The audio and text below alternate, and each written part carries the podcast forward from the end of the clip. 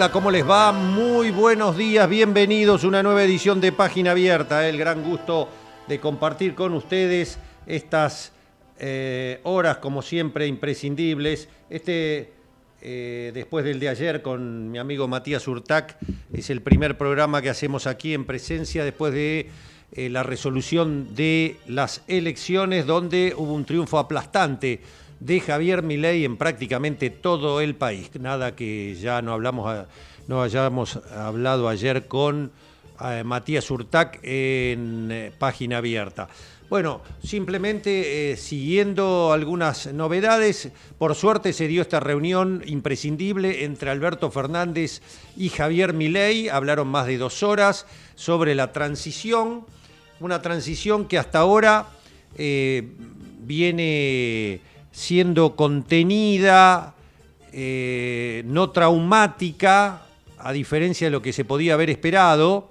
Eh, se ve que ahí tallaron los eh, círculos rojos y empresarios muy poderosos que están cerca ahora de Miley, como Techín, de que no convenía una explosión total de la cuestión. Y este, si bien obviamente hay una suba del dólar blue, como era de esperar, eh, no hay un estallido por ahora, por ahora, no prevalece esa idea que había esbozado Javier Milei de que mejor que estalle todo.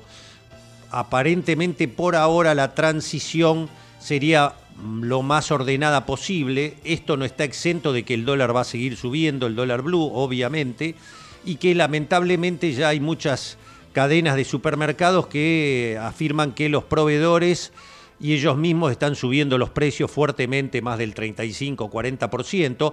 Es decir, se está cumpliendo aquello que el 22 de octubre se abortó, cuando todo parecía indicar de que iba a empezar el dólar un recorrido sin fin con incumplimiento ya de todos los acuerdos de precios, de, contención de combustible, de prepaga, eh, y que eh, ya habían dicho que se iba a romper con eh, precios cuidados. bueno, ahora este, está produciéndose estas subas de precio este, y como dijimos, el dólar blue, si bien está dentro de parámetros lógicos después de que haya ganado Milei, está en 1050, pero difícilmente pueda tener un freno esto, lo que no está explotando de golpe se veremos cómo sigue la transición. Hasta ahora lo que estamos comprobando es que esta es la tercera etapa de eh, las frustradas etapas de Martínez de Oz, de Caballo en la alianza y con Menem dos veces y de Macri.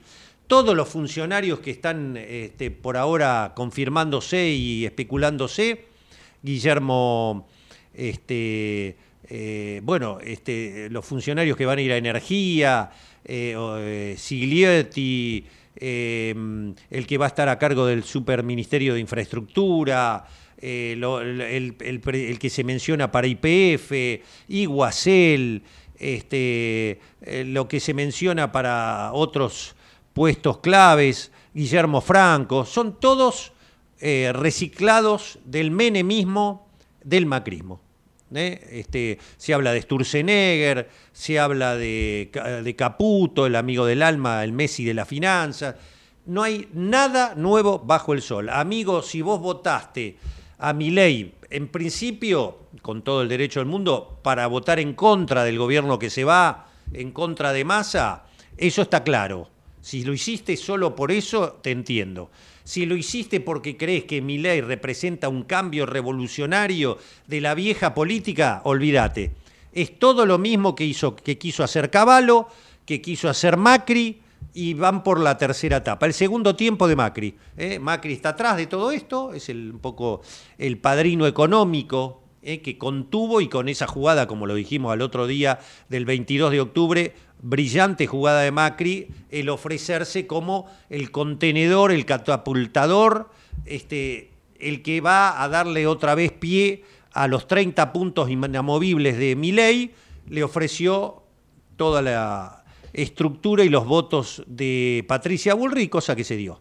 ¿eh? Así que este, no hay nada nuevo bajo el sol, es eh, menemismo reciclado, macrismo reciclado. ¿Qué podés esperar vos de eso? Nuestra opinión ha sido crítica con el menemismo, ha sido crítica con el macrismo. Lamentablemente en este programa vas a tener una mirada muy crítica.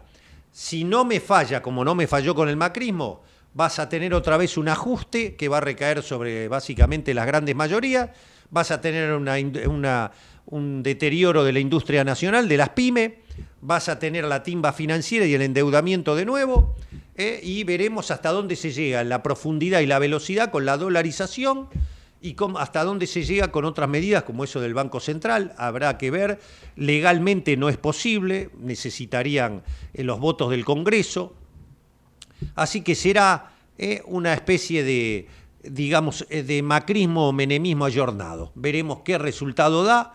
No creo que dé ningún resultado favorable a ese trabajador informal, varón, harto de la política tradicional, de los chorros de la política tradicional. Eh, no creo que sea una solución para, para ustedes. Lo digo, ojalá, como hablaba ayer con Matías Urtac, ojalá me equivoque pero el diablo sabe por diablo, pero más sabe por viejo. Así que este, ahora vamos en este programa a analizar varias de estas cuestiones con especialistas. Vamos a ver qué es esto de desmontar las LELIC.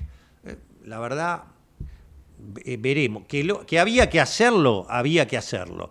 Ahora, en este contexto de que hay que equilibrar las cuentas, hacer un ajuste, como dicen los Morgan Stanley, JP Morgan desde el exterior, se viene un ajuste muy fuerte en la Argentina. ¿Usted qué cree que lo va a pagar eh, Techín? ¿Usted cree que lo van a pagar las 40 empresas que manejan el dólar y los precios de los alimentos o que lo va a pagar la gente? ¿Eh? Dice, lo va a pagar la política. Eso es 0,9 del PBI. Dice que va a bajar 15 puntos del PBI del ajuste. La política, los chorros de la política, como usted con mucha razón quiere decirlo, es 0,9 del PBI, los gastos de ministerio, de los sueldos del Congreso, eh, los ñoqui, toda esa mierda que todos estamos de acuerdo que no queremos que se dé más, 0,9 del PBI. Quedan 14 puntos más. ¿De dónde cree que lo va a sacar? ¿Eh? ¿Cree que los jubilados y pensionados tienen garantizado el futuro? ¿Qué va a pasar con el Fondo de Garantía de Sustentabilidad del ANSES? Eh, más de 70 mil millones de dólares. ¿Qué va a pasar con eso? ¿Cree que están de remate para rescatar las LELIC, para hacer el proceso de dolarización? ¿Usted cree que privatizando IPF, la última gran joya de la abuela que nos queda como patria, que es la que fomentó todo lo de vaca muerta, toda la producción que aumentó de petróleo, de gas, porque ahora dicen que da pérdida, da pérdida en el primer trimestre de este año, dio pérdida, sí, comparado con la super ganancia del año pasado, pero porque se invirtió, se sostuvo el precio de los combustibles, se invirtió en el gasoducto, se hicieron un montón de tareas para el litio, y Tech eh, tratando de fomentar eh, la producción de litio. Veremos, vienen otra vez como en los 90 llave en mano a quedarse con todo. Las empresas extranjeras, nada más ni nada menos que con IPF, aerolíneas de nuevo. Otra vez vamos a empezar con que aerolínea hay que privatizarla, para que usted después salga a la calle y decir hay que todos somos aerolínea. Después que vimos que Marzán terminaron presos en España, los dueños de las aerolíneas privadas, se llevaron hasta los hangares, se llevaron los... Eh, los métodos de prueba, tuvimos que ir a Brasil a entrenar a nuestros pilotos, vendieron todo lo que había en Europa y en Estados Unidos con la excusa de bajar el gasto, lo dejaron explotando el gasto, el menemismo lo explotó el gasto, el macrismo lo explotó, terminamos endeudados por 100 años. Y ahora vuelven los que nos endeudaron por 100 años. ¿Usted quiere que yo tenga fe en este gobierno? Olvídese, conmigo no cuente. Acá va a tener lo que, desde mi óptica, va a tener lo que yo considero que está mal. Eh, así que bueno, eh, ya vamos a ir a, las notas. Eh, me parece interesante escuchar, mientras ponemos al aire, vamos a escuchar lo que dice Milei de las Lelix.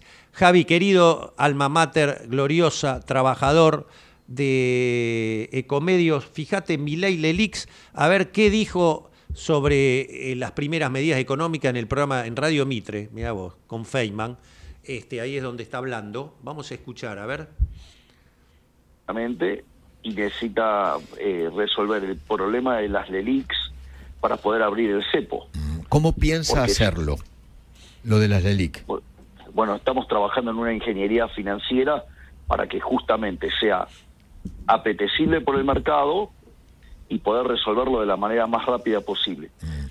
Ahora sí voy a ir a una cuestión técnica, perdón que vuelva a la economista. Sí, sí, sí, sí, por favor. ¿por qué, es, ¿Por qué es importante esto, Eduardo? Esto es muy importante. Si nosotros no resolvemos el problema de las LELIX y abrimos, nos vamos a una hiper.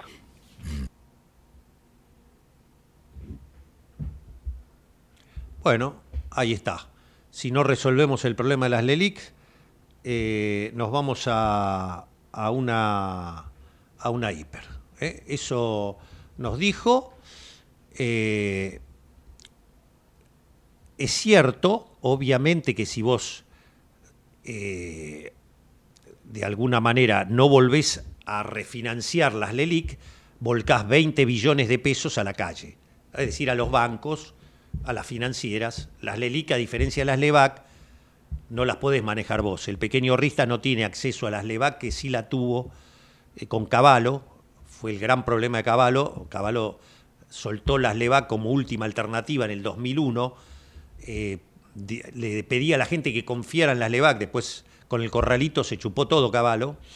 Eh, y después cambiaron a Sturzenegger en el 2017, cuando entra la crisis de fondos, implementa las LELI, que es solo para los bancos, que en realidad lo usan muchos gobiernos del mundo, son instrumentos de esterilización monetaria. ¿eh? lo que hacen es que todos los pesos que se vuelcan al mercado, todos los pesos que se vuelcan al mercado, eh, deben ser absorbidos de nuevo para que no generen eh, inflación por emisión. Igualmente acá hay que decir una vez más, digo, porque hablan de la emisión, el problema es la emisión. No, la emisión no es el problema. Emisión tiene que haber, si la economía crece y vos demandás más peso para comprar más producto y más bienes y las empresas invierten y necesitan más peso, no hay problema. La emisión sin respaldo es uno de los problemas de la emisión. El tema de las LELIC sería un problema si no se pueden refinanciar. Son lo que forman parte después de los pasivos eh, remunerados del Banco Central que en el Festival de Bono de los 80 se le llamaba el déficit cuasi fiscal, que hoy está de nuevo y es un tema, es realmente un tema. Pero bueno, eh, mi ley dice que tiene la salida con unos 30 mil millones de dólares o más que le aportarían bancos y fondos de inversión. No sé cómo estará tallando el padrino financiero de, detrás de las bambalinas de mi ley, que es BlackRock, el gran jugador de las finanzas internacionales, si estarán, a, pero te imaginas que BlackRock, Vanguard, Templeton y compañía no van a venir a poner la plata si no tienen un pingüe negocio detrás, y habrá que ver cómo talla ahí, eh, a qué interés, contra qué cómo juega ahí Vaca Muerta, la desesperación. La primera medida que se habla es privatizar IPF. ¿Por qué se hincha a rodar esto? Eh, ¿Por qué se está echando a rodar esto si este, no hay detrás eh, ninguna eh, urgencia en privatizar IPF? ¿Qué hay detrás de esto? ¿Qué IPF es el gran problema de la economía? El gran problema de la economía es IPF. Así que habrá que seguir con atención. Detrás del desmonte de las LELIC, detrás de esos supuestos 30 mil millones de fondos de inversión BlackRock mediante. ¿Qué garantía hay? ¿Qué garantía hay? ¿Por qué la desesperación por privatizar IPF?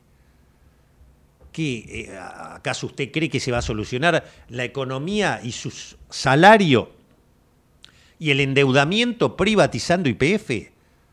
Que la quieren poner en valor para que sea un buen negocio para los argentinos o para los que la van a comprar. Subieron 30-40% las acciones de IPF. Es decir, que Wall Street está frotándose las manos con el negociado que se viene con IPF. Otra vez vamos a repetir, repetir el desastre de Repsol, que terminó haciendo venta y marketing de combustible, exportando todo lo que se producía, no invirtiendo como sí lo hizo la estatal con Shale Gas y Shale Petróleo, y llevándose 16 mil millones de dólares de ganancias a España, lo que le permitió a Repsol pasar a ser una de las petroleras más importantes del mundo, gracias a la IPF argentina, y donde no invirtieron un peso.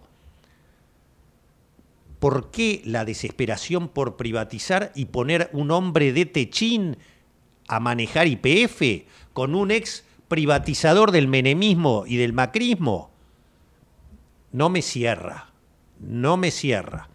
Vamos a ver en lo social cómo está la cosa, con alguien que es un referente para nosotros ¿eh? y que vamos a ver cómo, cómo va a ir con todo esto, ¿no? Vamos a ver cómo va a ir con todo esto. El gran gusto de saludar al presidente de la Cámara de Productores de la Economía Popular, Germán Sartori. Germán, Jorge Chamorro saluda. ¿Cómo está, Germán? ¿Qué tal, Jorge? ¿Cómo estás? Acá andamos en esta semana de, reflexiones. Sí, yo estoy muy preocupado, sin ningún, lamentablemente ya le aviso a mi, a mi audiencia que si esperan eh, buenas noticias de acá y expectativas favorables conmigo no cuenten. Eh, soy un viejo periodista, eh, pasé el menemismo, pasé a Martínez de Oz, pasé a Caballo dos veces, pasé al macrismo. No tengo buenas noticias para la economía popular, por ejemplo. No sé qué pensás vos. Sí, no, no, bueno, la noticia fue que los pasaste, todos esos que nombraste. Eso, eso ya es una mirada positiva. Sí. Nos podemos agarrar. Tal cual. Me pregunta un amigo, ¿cómo estás? Le digo, devastado pero resiliente. y sí, y sí.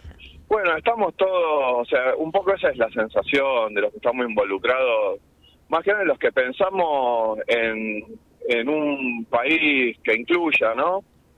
Eh, donde no creemos en el sálvese quien pueda, que es como vos decías, que vos, yo solo lo vi en el menemismo, ¿no?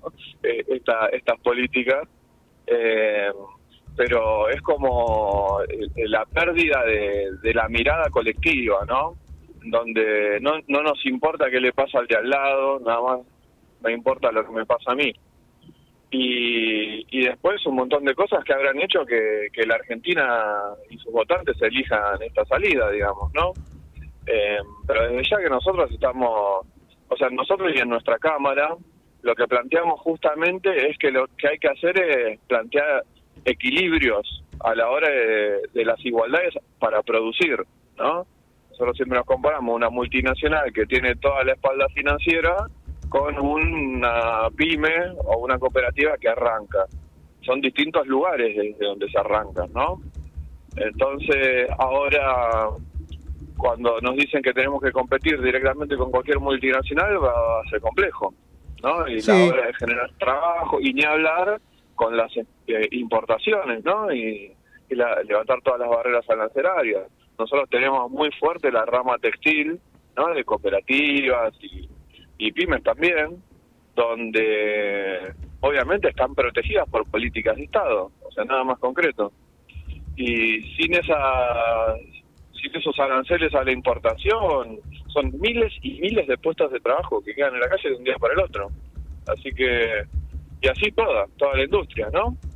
Sí, ya lo dijo Milei clarito, ¿no? El que, el que no salga a competir eh, va a que... Es decir, eh, volvemos al... Eh, me acuerdo que había... Con Macri también dijo, el que en el menemismo era muy común decir, y bueno, el que no se ayornó, no se acomodó al mercado, queda fuera. Eh, con el macrismo también eh, eh, los hay que ser entrepreneur, hay que saber si tenés un jardín en tu casa, alquilárselo a los vecinos con una pelo pincho, llegaron a decir. Bueno, es una tercera etapa esta, ¿no, este Walter? Y, así parece, el tema es que, ¿qué pasa? Porque ya vimos cómo terminan esas cosas y terminan con un porcentaje alto de desocupación, ¿no?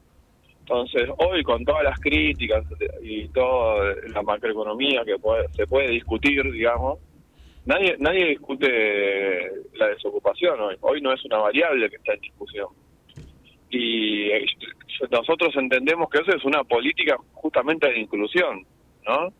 Ahora, si vos decís que cada uno se arregle según la regla de mercado, eh, eso ese, ese escape se da por la desocupación y ahí no hay economía popular, no hay changa, no hay nada, porque si lo que si se enfría la economía, si deja de haber movimiento económico, eh, ¿qué pasa con toda esa masa desocupada?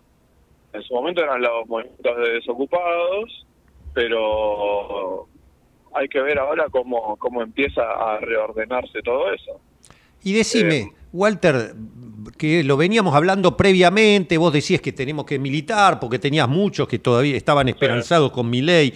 Hoy, a tres días de la elección, después de semejante paliza, cimbronazo, se está comprobando de que hay un anti... Eh, ayer lo escuchaba Jorge Alemán en el gran programa de Pablito mm, de Luli y Pablo. Mm, eh, ah, cómo soy con los nombres yo, qué desastre. Eh, Pablo.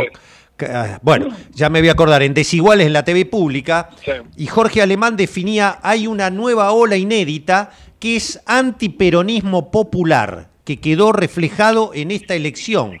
¿Cómo estás viendo eso? ¿Qué pasó? No, evidentemente hay, o sea, ha tenido costos todo, toda la pelea del kirchnerismo con los medios de comunicación, ¿no? Que han seguido teniendo su incidencia, por un lado. Entonces, sí, el, el antiperonismo, antikirchnerismo, sabemos, nuestros compañeros, compañeras nos contaban que la gente votaba para que se vaya el peronismo, así, para que para terminar con el kirchnerismo como, como única virtud de votar a mi ley, ¿no? ¿Por qué pasa eso? Y bueno, son eh, habrá que hacer muchas autocríticas también, ¿no? Eh, lo real es que estamos a, 48 horas de, este cimbronazo, entonces hay que ver cómo se empieza a acomodar todo, qué tipo de... Evidentemente el gobierno que tuvimos no, no colmó las expectativas, o no, o no supimos defenderlo, no supimos explicar bien cuál era la situación, o sea, hay muchas cosas que hicieron que, que una sumatoria de, variables la gente siga creyendo, porque la propuesta es, así como estás, estás mal, conmigo puedes estar mejor también, ¿no? Y eso fue lo que más agarró la gente también. En contra de esto, que es, que es la continuidad, y yo voto el cambio para estar mejor. Entonces, es complejo. ¿Y qué le, qué, qué le dicen eh, ¿qué le, ustedes militaron, hacían reuniones en las cooperativas, todo, y les explicaban va a haber eh, que si gana mi ley va a haber ajuste, no va a ser para mejorar el salario. Eso está clarito, ya lo vivimos y está claro. ¿Y qué le contestaban? ¿Qué te contestan? Eh, es, el anti, básicamente primó el anti. Sí, sí, sí, sí. O no, no lo va a hacer. Ah, correcto. Sí, a mí me decían eso también. y también mucho de sí, mi ley es un loco, pero ahora que está con Mac y con Patricia Burri tantas locuras no va a hacer. Y pero como si a ellos con Macri le fue le fue mal, vos me contabas, le fue le fue para el demonio. Y por eso ganó Alberto Fernández.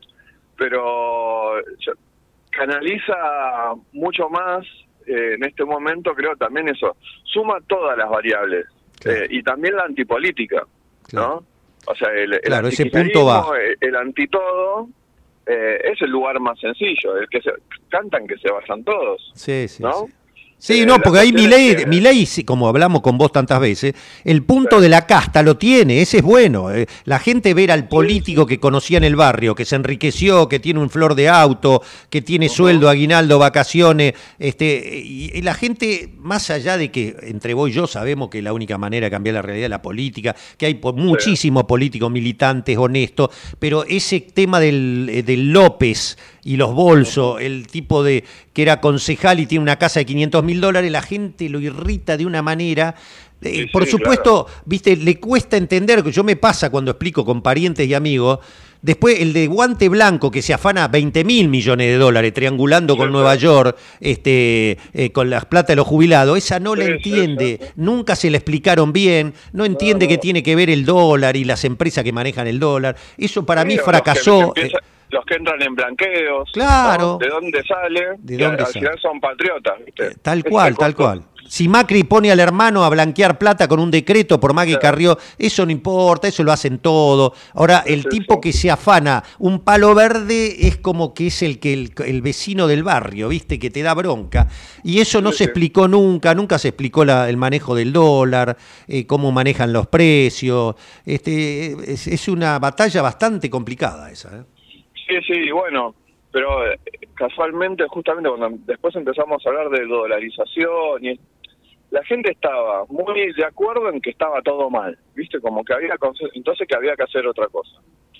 Cuando empezabas a rascar, le decíamos nosotros, las propuestas de Milei no le gustaban, ¿no? No, le parecían bien. Y entonces lo que terminó pasando ahora es que mismo Milei se dedicó a matizar todas sus propuestas en la campaña este, que al final estaba a favor de la educación pública, de la salud pública. Eh, sus militantes decían, no, pero esos serían cambios de segunda o tercera generación que fueron ¿no? en su proyecto de, de gobernar 40 años. ¿no? Como, no, es, o Fantino, lo hemos escuchado, bueno, eso no lo va a hacer, Claro, ¿no? claro. Y, y, y nosotros no, no lo puede hacer. Entonces también la gente lo terminó votando diciendo, bueno, va a tratar de hacer algo. No, las locuras no las va a poder hacer. Entonces, bueno, pero hay que cambiar porque así como estamos, no, no me gusta. Y ahí está el resultado. Eso explica el resultado de la elección. Bueno, para finalizar, eh, ya seguiremos hablando, tenemos cuatro años para hablar, para hacer catarsis, Walter.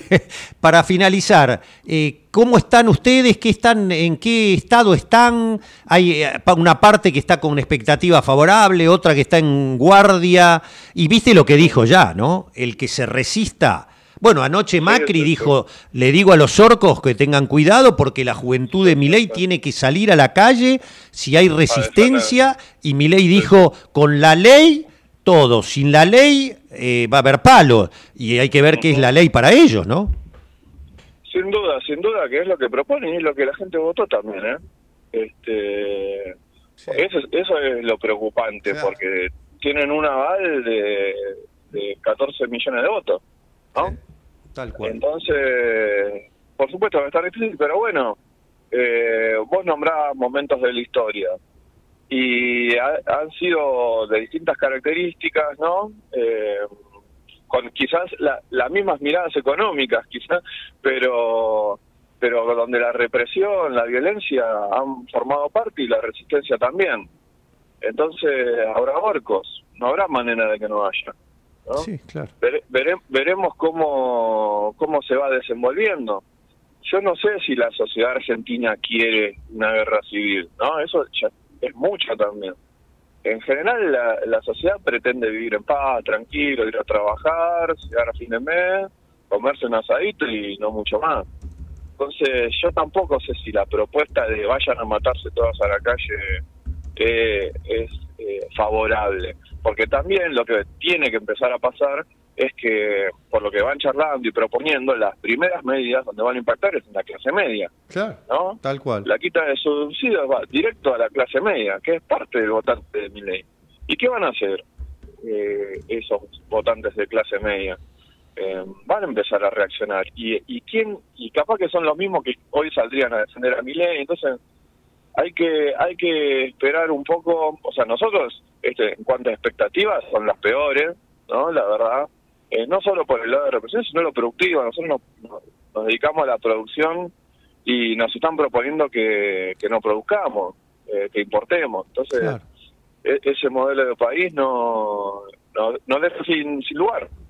Entonces, igualmente estamos en un momento de análisis porque es eso, si bien eh, todos hicimos campaña, estamos involucrados en, en las temáticas que se discuten, uno no termina de entender cómo se va a llevar adelante todo esto, ¿no? Eh, Bien. Así que estamos en esa espera y en esas charlas y en esas discusiones entre distintos productores. Bueno, Germán, en un mes te vuelvo a llamar, a ver, eh, cuando el, después del 10 de diciembre, a ver qué, qué novedades hay. Este, no nos olvidemos que por ahora sigue el gobierno de Alberto Fernández y que por suerte Massa no renunció. ¿Te imaginás? Si ya renunciaba sí, sí. Massa, era, estábamos medio el tsunami eh, navegando al garete, ¿no? Pero bueno. Evidentemente habrá tenido algunas noticias de que no todo se va a ir al- por el aire, ¿no? No sé, este, porque todos esperábamos, o sea, lo vimos, ¿no? Están los votantes de Milei que votaron a Milei y después fueron a cargar nafta a la noche porque le subió el precio. Es increíble, Entonces, increíble. eh, Qué, cosa, ¿eh? Qué cosa, lo que, a lo que hemos llegado en las sociedades, de- del mundo, porque el mundo está en una crisis de representatividad mundial, tremenda. donde las redes sociales, Claro. los algoritmos, ¿no? Que parece algo intangible, pero que son operaciones eh, muy, muy fuertes, donde ha cambiado la lógica política, la lógica de la discusión eh, y las lógicas sociales, ¿no? Y bueno, estamos en estos cambios, Así es. eh, donde tuvimos la mala suerte que, igual que en todo el mundo, esa, esas cosas nuevas y transformadoras son para, para la extrema Para, derecha. para peor, exactamente. Se llevaron. A mí me- hablando de reforma agraria, ¿no? Sí, sí, sí. Me, eh, me acuerdo siempre de una frase del gran Eric Hobsbawm, el historiador. Me, me encantaba cuando decía que eh, le- en la época de la Revolución Francesa había unos, este, unos sectores em, que después también actuaron en el nazismo, en la República de Weimar, democrática de Alemania, antes de... y decía que esos grupos eran los contrarrevolucionarios de la revolución. Estaba Claro. genial. Claro, son claro. estos tipos que eh, te presentan como revolucionarios, pero son los contrarrevolucionarios, vienen a establecer el statu quo con, con armas nuevas, ¿no? Bueno, Germán, Sí, sí. este ha sido un placer y quedamos en contacto, ¿eh? como siempre. Te mando un gran abrazo. ¿eh? Siempre a disposición. Un abrazo. Gracias. ¿eh? El presidente de la Cámara Argentina de Productores de la Economía Popular, Germán Sa- Sartori, en página abierta, primera nota. Javi, querido, cumplí con todo. Volvemos con Venus as a Boy. ¿eh? Es así, ¿no? Venus as a Boy, eh, de Björk, la gran artista del rock eh, industrial, o sea, el primer rock así pesadísimo, este, de Rammstein después y este, que tenía una polenta bárbara, eh, que empezó en los 90 y que nació en 1965. Björk, eh, volvemos con ella en la efeméride musical y seguimos con la evolución del programa.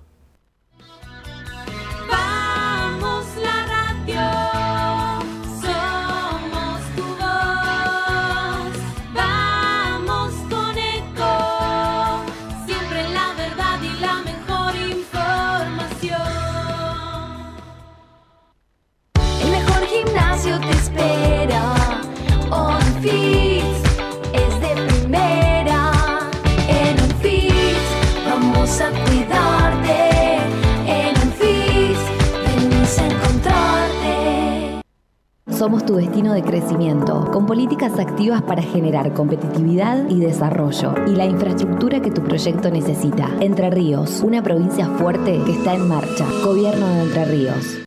Qué más lindo que poder disfrutar de un café de especialidad desde la comodidad de tu casa. Conoce todas las cafeteras Oster disponibles para vos en www.osterargentina.com. Informate en ecomedios.com. Seguinos en Facebook, Ecomedios Live. Página abierta con Jorge Chamorro. Los chicos y las chicas de la provincia tenemos derechos. A que nos cuiden, a jugar y a que nos escuchen.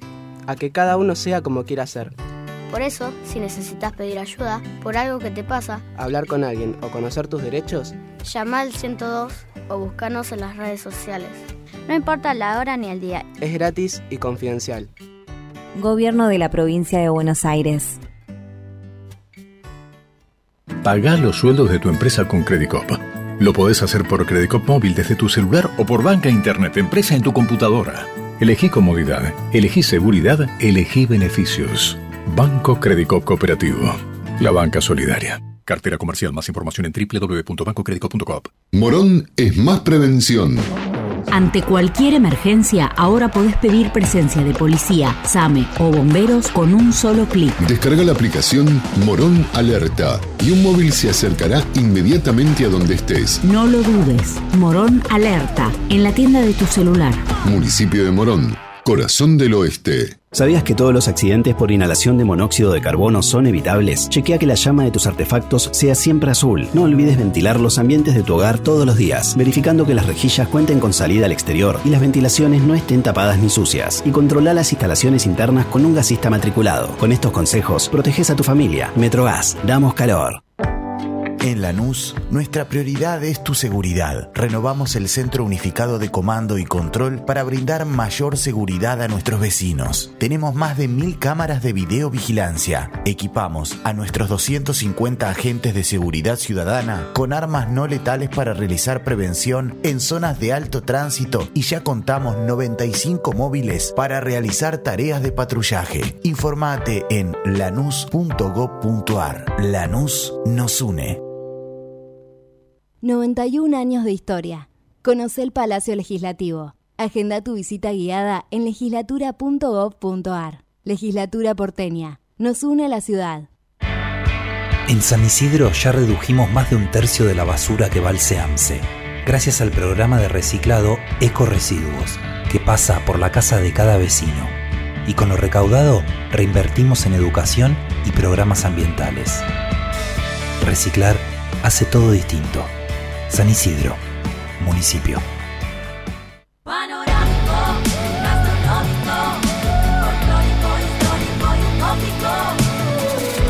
Córdoba siempre mágica. Verano fantástico. Córdoba, verano 2023-2024. Vacía y cepilla los recipientes que acumulen agua. Tira agua hirviendo en desagües y rejillas y coloca mosquiteros. Juntos podemos prevenir el dengue. Más información en buenosaires.gov.ar barra dengue. Buenos Aires Ciudad. Desde el Banco Provincia queremos rendirle cuentas a los 17 millones de accionistas, que es básicamente toda la gente de la provincia, para contarles que estos últimos años tuvimos resultados muy positivos. Por eso vamos a desglosar uno por uno esos resultados. Número 1. Invertimos 72 mil millones de pesos en beneficios. ¡La burro! Número 2. El 60% de los préstamos que dio el banco. ¡Me duermo! Hmm, tenés razón. Por suerte hicimos la web. Entra a www.17millones.com.ar y ahí encontrarás todo lo que el Banco Provincia hizo por sus 17 millones de accionistas. Banco Provincia, derecho al futuro. ¡Sí, al futuro! Página abierta. Información comprometida.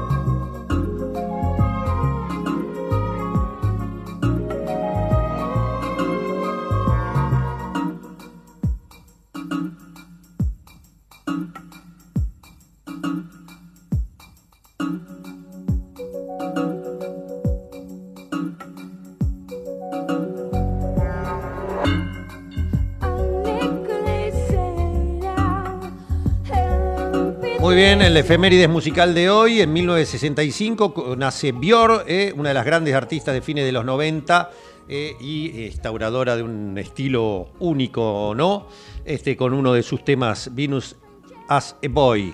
Bueno, vamos a saludar y que teníamos muchas ganas de escucharlo en los 15 minutos finales de programa a el economista de la prestigiosa consultora CESO, que siempre, la Escalabrini Ortiz, que siempre son tan amables en atendernos, y uno de sus economistas jefes, Federico Cirulnik. Federico, ¿cómo estás? Jorge Chamorro. ¿Qué tal, Jorge? ¿Cómo estás? Ah, ¿te digo o seguimos hablando? Este... No, no, estamos, estamos igual. Eh, desolador el panorama. El panorama desolador, pero resiliente, ¿no? No hay otra que, que seguir este, tratando de explicar. Este, recién cortaba con Germán Sartori de alguien con ustedes, que Lorena Putero trabaja mucho con la economía popular, el presidente de la Cámara de Productores, y dice que están, están en, eh, con una expectativa terrible, ¿no? Porque ya se está anunciando apertura indiscriminada de importaciones, todo lo que ya vivimos con Martínez de Oca, Caballo, Macri, y dice, para ellos va a ser devastador, miles de puestos de trabajo en la calle, ¿no? Sí, sí, sin duda, sin duda. eh, la novedad quizás es que Milei llega al gobierno diciendo exactamente lo que venía a hacer, ¿no? A diferencia de Macri en el 2015, eh, quizás a a- obviamente a diferencia de Menem, ¿no? Que, por ejemplo eh, prometía una revolución salarial. Eh, bueno, Milei llega diciendo exactamente lo que va a hacer, entonces en ese sentido me parece que tiene un gran respaldo de la sociedad para avanzar sobre todos estos temas que mencionás y, muchos más. Claro, Sartori decía que le preocupaba que está legitimado porque hasta dijo que el que se resista va a ser reprimido y él y anoche Macri habló de los orcos y sacar a la juventud de Milei a la calle para defenderse. Este, y claro, ellos te imaginas, dicen, nosotros vamos a resistir, así que ¿qué pasará acá? Sí, sí, sí, eh, tal cual, tal cual. Aparte es un modelo que eh, cuando se empiecen a ver los resultados económicos de las propuestas, cierra únicamente con, con represión, ¿no? Porque es un modelo que, que va a generar mucho desempleo, que va a generar eh, salarios más bajos y por ende ma- mayor pobreza, ¿no? Entonces, bueno, yo creo que cierra únicamente con, con represión eh, en, en las calles si es que el pueblo sale o, represión mediática o una combinación de, ambas, ¿no? Y decime, Federico, eh, temas, un tema técnico, que es eh, la verdad difícil. Imagínate, no se podía explicar en la campaña lo, que significa un ajuste, como decía Milei. eh, esto va a ser más complicado, pero tal vez la gente esté más atenta. Eh, mm, ahí Milei, te voy a sacar 10 segundos nomás. Javi, ¿podemos repetir lo que dijo Milei sobre las LELIX, por favor? A ver, vamos a escuchar porque él dice que lo primero que tiene que hacer es esto que vamos a escuchar ahora. Exactamente, y necesita eh, resolver el problema de las LELIX para poder abrir el cepo. ¿Cómo piensa Porque- hacerlo? Lo de las LELIC.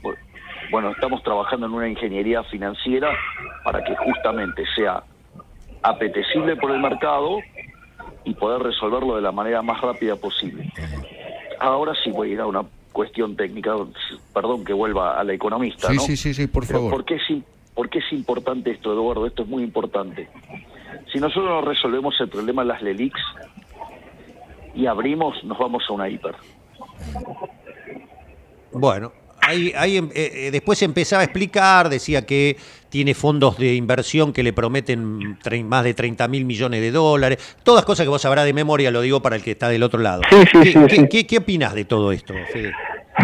Bueno, él lo que está diciendo básicamente es que hay un pasivo muy grande del Banco Central, eh, que son justamente las LELIX, ¿no? Y que a medida que, que comiencen a vencer, eh, si el cepo se abre, van a ir eh, en manada a, demandar dólares, entonces esa mayor demanda de dólares podría, podría generar una devaluación incluso mayor de la que seguramente veamos por estos días y eso generaría obviamente una inflación mayor de la que vamos a ver en estos días, por eso él habla del riesgo de, de hiperinflación, ¿no? Eh, por los rumores que circulan, bueno, una posibilidad es tomar una nueva deuda para cancelar ese pasivo.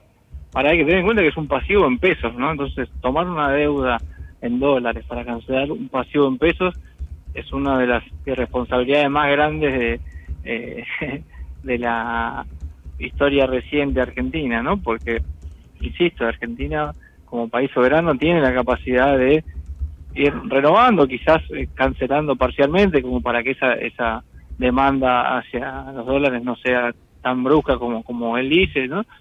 Pero, pero tomar deuda en dólares para cancelar un pasivo en pesos, bueno, eh, va a ser algo que, que le van a terminar pagando generaciones futuras, ¿no? O sea, otra vez el neoliberalismo vuelve al endeudamiento. Así, así parece ser, digo, quizás no sea solo endeu- endeudamiento, sea una combinación de, él habla de ingeniería financiera, eh, no, no deja claro, ¿no? Pueden ser confiscación de depósitos, pueden ser una especie de, de plan Bonex, habla también, menciona que sea apete- apetecible para el mercado, lo cual puede dar una pista de que, de que puede llegar a haber algún canje por bonos eh, de más largo plazo, ¿no?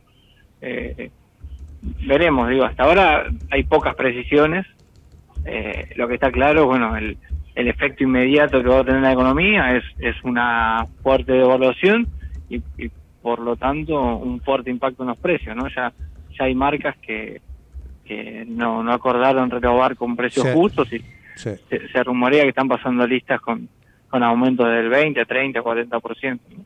Y después eh, me me llama mucho la atención, prácticamente la primera medida que incluso se le impone Feynman, eh, bajo la órbita del grupo Clarín en Radio Mitre, donde prácticamente le, di- le obliga a decir y a ratificar que va a privatizar IPF, y uno se pregunta por qué esa ansiedad, ¿no? Bueno, desde el punto de vista estratégico es totalmente una locura, ¿no? Todos los países eh, que tienen esa posibilidad tienen eh, empresas eh, nacionalizadas que son sectores estratégicos, ¿no? Brasil, Chile con el cobre, eh, también pasa en algunos países de Europa. Entiendo que, que además de una cuestión ideológica, ¿no? Acerca de que las empresas privadas funcionan mejor, cosa que en IPF los números muestran justamente lo contrario, ¿no? Además de eso, es un activo muy importante que le podría llegar a brindar dólares frescos para eh, implementar los ajustes que quiere implementar sin, un, como dice él, un riesgo de hiperinflación, ¿no? Consiguiendo nueva deuda y consiguiendo más dólares a través de la venta de IPF, quizá podría juntar los dólares necesarios para, para desarmar, como decía él, los LELIX y subir el tipo de cambio, pero no a un nivel extremadamente alto como el que se necesitaría si no cuenta con, más dólares de los que hoy hay en el Banco Central. Es decir, Federico, para el Lego, el que no entiende del otro lado, ¿qué hay de nuevo, de revolucionario y de cambio eh, de acuerdo a los últimos denostados 40 años eh, en este gobierno, hasta ahora por lo que venís viendo? Hasta ahora no hay nada nuevo, ¿no? De hecho, hasta la propuesta dolarizadora, que era bastante extrema, que no era nueva, pero, pero era eh, extrema en Argentina, parece ya haber quedado en, en segundo plano. Y, y lo que se viene rumoreando que se va a hacer, ¿no? Son las mismas recetas que se aplicaron eh, durante la dictadura, las mismas recetas que se, se aplicaron durante el menemismo, con, con caballo a la cabeza, ¿no?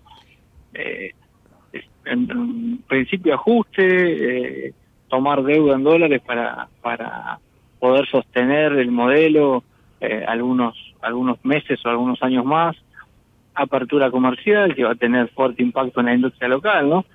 Quizás vivamos en, en- en algunos meses, si logra conseguir los dólares eh, de los que se rumorea, quizás logre algún veranito con, con alguna estabilidad, ¿no? Posiblemente tengamos fuerte inflación en estos meses que vienen y después quizás logre estabilizar algunos meses, algunos años, a costa de que, a costa de destrucción del empleo, a costa de salarios más bajos, a costa de ajuste del gasto público que va a tener impacto en las prestaciones sociales, en las prestaciones de los servicios que, que presta el Estado, ¿no? Salud, educación, en las jubilaciones. ¿Las jubilaciones Entonces, bueno. cree que es inevitable que trate de, de hacer eh, una, una licuación de a poco, que eh, vayan congelándose? El, el sistema de jubilaciones y pensiones aproximadamente ronda el 50% del, del gasto estatal, ¿no? Entonces, si él planea, como promete, ajustar 10 puntos de, eh, del gasto, 10 puntos en términos del PBI, bueno, inevitablemente va a tener que tocar jubilaciones y pensiones. Quizás no sea en, en lo inmediato, pero está dentro de sus de su plataforma, ¿no? Aplicar una reforma previsional. Es decir, hasta ahora, como dijiste ya, aumento de precios, caída del salario, mayor desempleo, eh, ajuste en el salario indirecto porque va a pegar en los servicios, va a haber que pagar tarifas plenas y eh, jubilaciones y pensiones con un panorama bastante preocupante. ¿Esto es correcto? Exactamente, exactamente. Ese, ese es el, panorama que, que nos espera. Mamita querida. Y después comprometer el futuro, ¿no? Porque esto cierra de alguna manera con, fuerte endeudamiento o venta de activos eh, que es riqueza argentina, ¿no? Como por ejemplo una empresa de la envergadura de IPF. Es decir, que la última gran joya de la abuela, con el litio, el gas, el petróleo, está en serio riesgo de ser entregada. ¿Podemos decir eso? Sí, es lo primero que dijo eh, al día después de ganar las elecciones, ¿no? Así que yo entiendo que sí, que, irán por ese camino. Lo, lo- dijo, lo repitió en otras entrevistas. Entonces, bueno, parece ser que, será de las primeras medidas a tomar. Bueno, acá me está entrando uno de los tantos, Maisabé, una querida oyente de hace años ya desde Radio América, me dice, por favor, preguntale, tengo algo ahorrado, ¿qué hago con mis ahorros? ¿Qué, pregunta? es una pregunta difícil. A ver, es, muy probable, como decía, que, los tipos de cambio paralelos eh, se aumenten, ¿no? En, en la medida que también vaya aumentando el dólar oficial. Quizás una vez que se libere el cepo, bueno, ahí haya algún tipo de unificación, no sabemos en qué punto, ¿no? Pero, pero seguramente si tiene la posibilidad de, de ahorrar en dólares, bueno, eh, al menos no va a perder. Eh, las inversiones en pesos es, es muy Claro. todavía muy incierto que es lo que va a pasar, ¿no? Claro. Posiblemente. ¿Acciones recomendarías? ¿Acciones? Bueno, estos días, eh, tanto ayer en Estados Unidos como, como hoy, tuvieron fuertes saltos, ¿no? Y, y el mercado está festejando la, la llegada de Milei a la Argentina. Eh, el, el salto grande fue ayer, en parte hoy, posiblemente continúen subiendo, pero no en la medida que, que subieron Claro. estos días, ¿no? YPF llegó a, a- a- en- llegó a aumentar, si no recuerdo mal, cerca del 40%. Sí, sí, sí, sí. Eh, el mercado en general alrededor de un 21 22%, ¿no? Posiblemente continúe ese sendero alcista, pero a un ritmo menor. Claro, como siempre, lo- los que tienen la buena información se adelantan. Después vamos al chiquitaje Sí, sí, o atrás y quedamos... o los que apostaron, ¿no? A, a, a Milei Claro, presidente, bueno, compararon eh, Está claro. precios Eh, muy bajos y tuvieron una ganancia extraordinaria en Sí, sí. pocos días, ¿no? La última, me quedan 20 segundos, eh, Fede, pero quería saber, ¿Massa, la transición más o menos la va a tener ordenada o esto se le puede desmadrar? Y es, eh, es difícil, hay que esperar a ver cuál es la voluntad eh, de, de Milei, ¿no? Para, para ese ordenamiento. Si Milei no da precisiones, Mm. eh, eh, es difícil que pueda llegar a ser masa, porque me parece que ya Claro. para el mercado, sobre todo, está totalmente desacreditado, entonces ninguna de las medidas que, que pueda tomar va a tener fuerte acatación, ¿no? no hay, por ejemplo, posibilidad para renovar acuerdos de precios si, si se sabe que, que este gobierno no continúa. Entonces, creo que depende más de, de la voluntad de mi ley y de si se logra un consenso respecto a, por ejemplo, cuál es el, el tipo de cambio, ¿no? ¿Vos crees que el Círculo Rojo, los Techín y compañía que lo están rodeando con Macri, que quieran, eh, no quieran que estalle todo como él dijo que tenía que ocurrir? Bueno, para su modelo de una economía dolarizada, incluso para la liberalización del- de las restricciones cambia- cambiarias, eh, es una ventaja que, que explote todo Claro. antes de asumir. Sería mucho más fácil, ¿no? Tanto liberar el cepo como aplicar su receta dolarizadora. Entonces, eh, en ese sentido, no lo veo muy preocupado. No, claro. Obviamente eh, son consecuencias que pagaremos eh, los trabajadores, ¿no? Está claro. Federico, siempre es un placer y te agradecemos que nos clarifiques en temas tan complicados. Seguimos en contacto, eh, te mando un abrazo. Bueno, Muchas gracias, un abrazo, Jorge. Abrazo. Federico Cirulnik, economista jefe de la consultora Scalabrini Ortiz. Este, bueno, ahí está, ¿eh? te dijo todo, te dijo todo, te explicó todo. Eh, señores, Gaza, Javi, ¿eh? ya viene Ana María Forte con su gran programa de salud. Hay más de un infartado y más de uno que está con una euforia, así que tenemos de todo para escuchar a Ana María Forte. Nos reencontramos mañana con Matías Urtac eh, y como siempre desde las 12 con página abierta. Sean buenos y felices, chao.